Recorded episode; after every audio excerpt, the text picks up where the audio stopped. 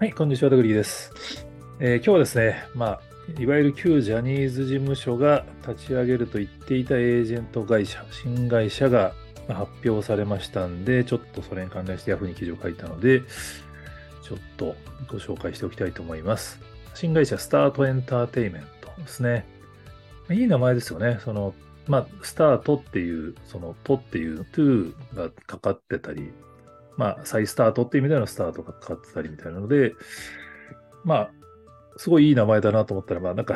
ヤフーニュースかなんかで長すぎるみたいなコメントを出してる記事があって、ちょっとイラッとしたんで、こういうそのいきなりネガティブなのを書くのはどうかってコメントしたら、その後ちょっとヤフットビの一覧から消えたんで、きっと僕これで届いたと勝手に思ってるんですけど、まあ、個人的にはやっぱりその、まあ本当に今年は、まあ、ジャニーズ事務所所属のタレントの方々にとっては大変な年だったと思いますけど、まあ、この新会社によって、まあ、いい方向に行けば、まあ、必要な変化だったっていうふうに振り返れるポジティブな方を転換できるんじゃないかなっていうのはちょっと勝手に期待しているので、ちょっとその期待も込めて記事を書いた感じですね。まあ、あの、福田さん、新会社の社長の福田さんは、結構 IT 業界だと面識がある方がいて、期待してる声が多く聞かれるんですけど、まあ、ジャニーズのファンの方からすると、ちょっと謎の人物がいきなり出てきて、なんかジャニーズを買収しにやってきたみたいな感じに見えるから、すごい、福田さんに対して批判のコメントをしてる人たちもあの少なくないみたいですけど、まあ、個人的にはね、現状の多分、まあ、旧ジャニーズ事務所、あの、まあ、スマイルアップとスタートエンターテインメントにとってはもう、多分最適に近い人選だと思いますね。多分ほとんどの、まあ、いわゆるソニーグループとかいろんな噂ありましたけど、そういうところに断られた結果、あの、福田さんに、まあ、頼った、まあ、頼んだっていう話だと思うんですけど、やっぱりある意味その革命派な、革命側なんで、まあ、昔のジャニーズの体制に対して厳しいことも言ってましたけど、まだからこそ、その新しい体制に切り替えるパワーをお持ちの方だとは思うんですよね。で、実際、あの、サイトには早速、3つの新しいことに挑戦するっていうのを DX 化グローバル展開メタバース市場さんに言ってね、まあ、ちょメタバースは多分未来に向けての投資みたいな話だと思いますけど、3つの新しいことを掲げられていて、まあ、これが本当に実現したら、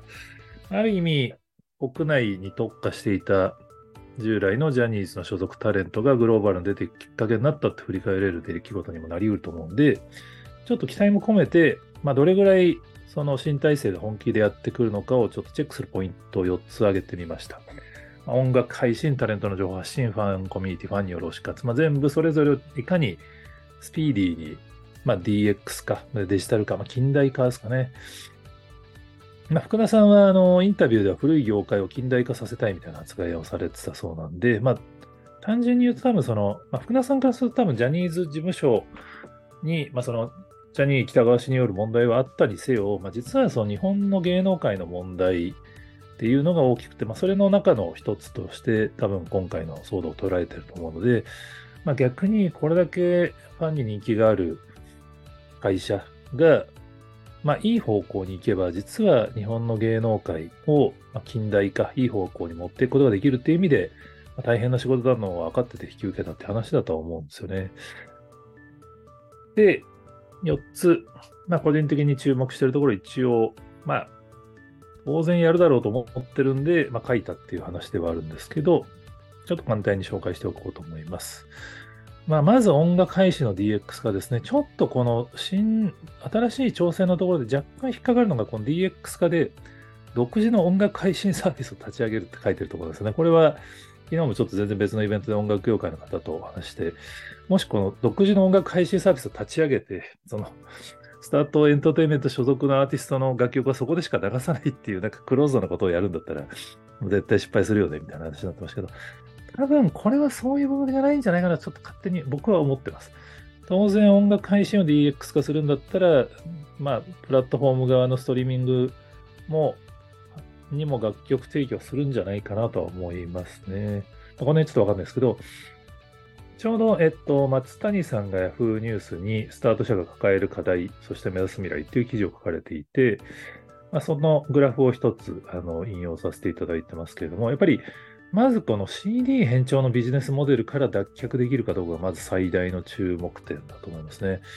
やっぱり従来のジャニーズ事務所は CD の売り上げが下がるのを怖がってストリーミングをやらなかったっていう、まあ、説が濃厚で、まあ、これは本当かどうかわかんないですけど、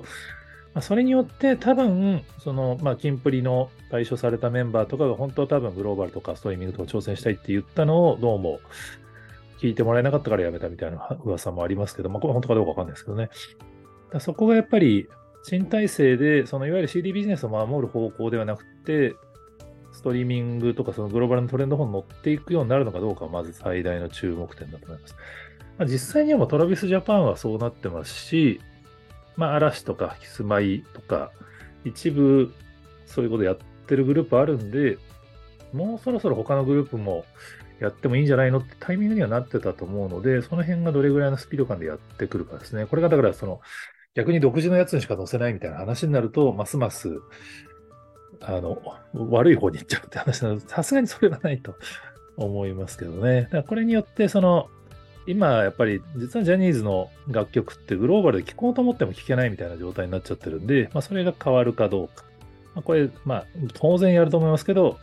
注目点ですね。まあ、K-POP なんか見てると実は CD 販売とストリーミングの両立できるんじゃないかっていうね、グッズみたいなのがあるんで、これは大丈夫かなと思ったんですけど、2つ目がタレントの情報発信の DX 化ですね。まあ、いわゆる SNS 活用ですね。まあ、当然 SNS は無理に全アーティストがやらなくちゃいけないって話ではないんですけど、まあ、ちょうどあの、ジャニのチャンネルが4人のチャンネルにチャンネル名変えますみたいなの決まってましたけど、やっぱり人気のあるまあ、タレントの方々なんで、当然彼らがやっぱりこういう SNS で直でファンとの交流をやってくれると人気が出るっていうのは、ジャニーのチャンネル、まあ、4人のチャンネルが証明してくれたことでもあり、まあ、個人の SNS 活用やっぱり上手い人がやるのをもっと解禁するっていうのは当然流れとして出てくるんじゃないかなと思ってます。まあ、特に直近だと、スノーマンの目黒蓮さんがインスタで180万フォロワーとか、超えてますからね。しかも4投稿しかしてないのに、みたいな。当然、インスタのフォロワー数だと、木村拓哉さんが400万とか、まあ、ナンバーアイの平野さん、まあ、元キンプリの平野さんが400万超えてたりするんで、まあ、あれはやっぱ平野さんなんか特にインスタライブをめちゃめちゃ神対応されてて、増えてるみたいな話なんで、従来の多分ジャニーズ事務所ではああいうの多分許されなかった。まあ、許されなかったというか多分その、どっちかというとマネージャーが止めてたと思うんで、そういうのができる人がやることによって、やっぱりそっち側での影響力が可視化され、逆にそこがきっかけでグローバルのファンも増えるみたいなパターンはあるんじゃないかなって。で、それは実際今、平野さんが証明してくれてるんで、当然それを参考に、スタートエンターテインメントもやってくるんじゃないかなと思ってたりします。これをどれぐらいのレースで解禁、まあ、すでに解禁はされてるんだと思うんですよね。その、YouTube にしてもインスタにしても徐々に増えてきてますんで、ただ、まだ全然やってない人たちも多いんで、そこはどうなるか注目ですね。個人的に一番今見えてなくってポイントになるのかなと思ったらファンコミュニティの DX 化ですね。これはニュースピックスのインタビューなんかでも福田さんはファンコミュニティの DX 化するって言ってたんで、多分するんだと思います。で、ファンの方からすると別に今もジャニーズ事務所まあ、今のスマイルアップの下にあるファンコミュニティは、まあ、ウェブでアクセスできるでデジタル化できてるじゃんって話になると思うんですけど、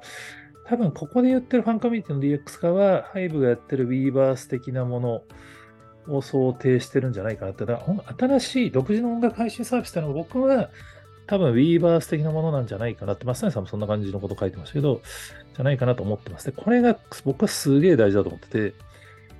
今、日本のアーティストがあの Weverse に乗っかっていく流れがありますけど、まあ、 LE SSERAFIM は当然、あの、 HYBE のグループなんで、 Weverse 所属してた当たり前ですけど、今、日本のアーティストも徐々に AKB とかですかね、 imase さんとか、 Weverse のコミュニティ作ったりしてるんですけど、多分日本のアーティストがグローバルのファンとコミュニケーションしようと思ったら、 Weverse を使うっていう選択肢が多分最短ルートなの間違いないんですけど、でも、みんながそれをやってしまうと、実はまた日本はただでも SNS のプラットフォームはアメリカのプラットフォームに依存してるのに、この次の波になるであろう、このアーティストの SNS プラットフォームを今度は韓国に頼ることになっちゃうんですよね。で個人的にはここは、やっぱスタートエンターテインメントなり、まあその 2B とか BMSG とかやっぱ日本のファンが多い事務所がハイブのように独自のものをやるかどうかっていうのは、これすごい重要なんで、スタートエンターテインメントにはやっぱそこを独自で頑張るっていうのが、個人的にも期待したいところかなと思いますね。で、4つ目がファンによる推し活の DX 化で、これは実は上の3つに比べると、覚悟さえ決めちゃえばやりやすいものだと思ってます。まあ、いわゆる SNS ガイドラインですね。まあ、ジャニーズっていうと、まあ、いわゆるこう、ネット上の写真活用に一番厳しい事務所で、まあ、2018年ぐらいまではもうそれこそ僕もブログにあのジャニーズのアーティストの写真を載せたら内容証明来るよって聞いていたんですけど、これがどうも話を聞くと、新しい地図のメンバーが ABEMA とかに出て、ABEMA の番組でその写真キャプチャーを推奨したりして、やっぱ一気に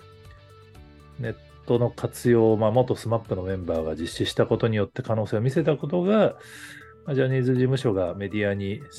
写真を使うのを許容したきっかけになったみたいな話聞きましたけど、その後実は多分ジャニーズ事務所は許容してるんですよね。ファンが多分写真を使っても内容証明送らなくなってるはずなんですよ。僕も Yahoo ニュースでちょっと恐る恐る、あの、嵐の写真キャプチャー使ったりとかしながら、内容証明送られてこないなって確認しながら記事を書いてきた歴史がありますけど、最近、あの、ジャニーズジュニアのイベントでも、アンコールシーンでコンサートの撮影許可とかしてるんで、実は会社として徐々に許容はしてる状態なんですよね。でも、表立って OK と言ってないんで、いまだにやっぱりファンの方々の間では、やっぱ写真を使うと、あの、あなたのことはフォローしたくないみたいなやりとりがやっぱり SNS を見てると散見されるんですけど、これを、まあ、BMSG とか 2B のようなガイドラインをスタートエンターテイメントがどの段階で出してくるか。これすごい重要だと思いますね。特に 2B のファンの方々を見ていると、やっぱりその、滝沢さんがまあやっていいよって言ったりとか、まあ、実際にその 2B のガイドライン、これめちゃめちゃ攻めてますから、ねまあ、攻めてるっていうか、日本の今までのガイドラインじゃありえない、SNS に投稿された画像や動画のファンが使う分には著作権侵害主張いたしませんっていうガイドラインを 2B は出してますから、まあ、ここういうのを、福田さんとかスタートエンターテイメントが参考にして早期に出してくれると、まあ、いわゆる日本におけるその著作権の考え方、まあ、アメリカではフェアユースっていう概念があるんで、そのファンがそういうのをやっても、いやいや言う人は少なかったり、まあ、韓国ではなんかそれが当たり前になってるから、あのまあ、違法行為だけど、あの事務所が訴えたら違法行為だけど、事務所が強要してるの分かってるからファンはやるみたいな話を聞きましたけど、日本は逆なんですよね。ファンが逆にその、そういう投稿を見ると足を引っ張るみたいなのがあるので、それをスタートエンターテインメントがガイドラインを出すと、結構世の中のトレンドの重心が一気に変わる可能性があるかなと思ったりしてます。まあ、ニュースピックスのインタビューがすごい印象的で、もともとその、福田さんはニュースピックスの番組でも、あの、まあ、ジャニーズのに対する問題提起とか、未来の話とかをしてたんで、まあ、声がかかったんじゃないかみたいな話もあるみたいですけど、まあ、その関係で、囲み取材の後にも長々とニュースピックスのインタビュー1時間受けてるんですよね。ちょっとこれ多分 YouTube 上だとまだ10分ぐらいダイジェストしか見れないと思うんですけど、まあ、それを見てると、結構やっぱそのジャニーズ事務所側が福田さんにまお願いをしているし、まあ、福田さんも腹を据えて、いろいろと本当にスピーディーにやろうとされてて、で、アーティストの方々も、まあ、嫌悪感を示すとかっていう流れは今のところは出ずに、新しい取り組みをしようっていうエネルギーを感じるんで、ちょっとわかんないですけどね、これは実際にその新会社が立ち上がった時にどれぐらいのアーティストをちゃんと映るのかとかも全く見えてないですし、そもそも楽曲とかやっぱりその、そんな簡単に映せないんじゃないかみたいな、まあ、資産価値としてはめちゃめちゃ価値高いですからね、それを多分簡単に譲渡しちゃうと、多分税務署とかに目をつけられちゃうんで、新会社立ち上げるのも、まあ、最初東山さん 1, 1ヶ月って言ってたのは、やっぱ当然1ヶ月でできなかったって話だと思うんですけど、個人的には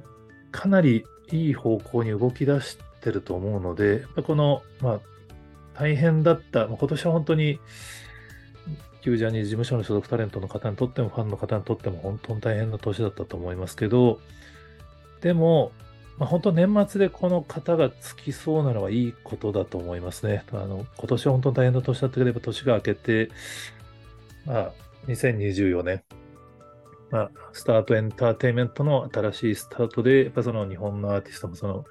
旧ジャニーズ所属タレントの、まあ、ポテンシャルがグローバルにちゃんと広がるっていう、大変だったけど振り返っていい